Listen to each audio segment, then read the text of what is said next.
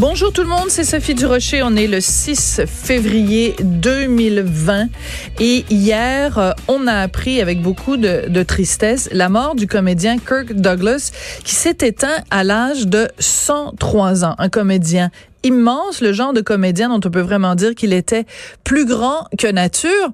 Petite anecdote au sujet de Kirk Douglas, il, il parlait couramment le français. Et euh, il y a quelques années de ça, il y a longtemps, dans les années 70, il était allé en France, il avait participé à l'émission, la fameuse émission Apostrophe, animée à l'époque, euh, et il n'y a, eu qu'un animateur, bref, animé par Bernard euh, Pivot.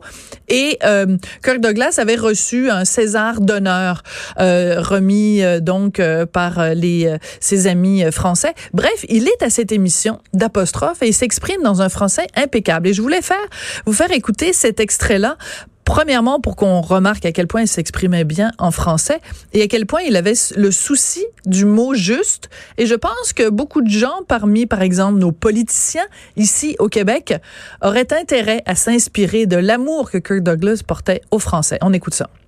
C'est pour ça, je crois, le problème pour les acteurs, surtout s'ils deviennent un star, c'est qu'ils doivent savoir toujours qui ils sont. Je ne suis pas Spartacus, je ne suis pas le viking, je suis moi-même.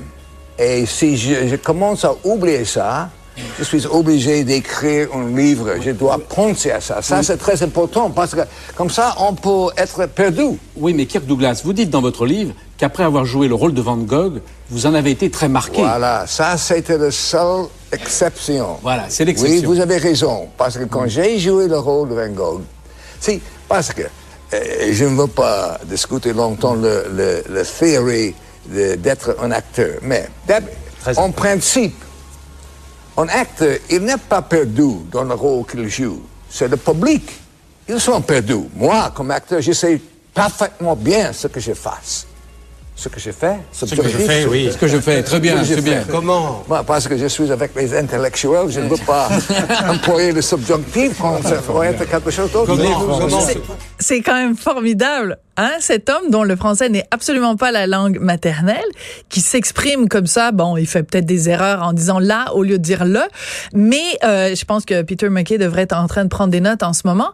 Mais il, il a le souci d'utiliser le subjonctif, mais au bon moment et de la bonne façon.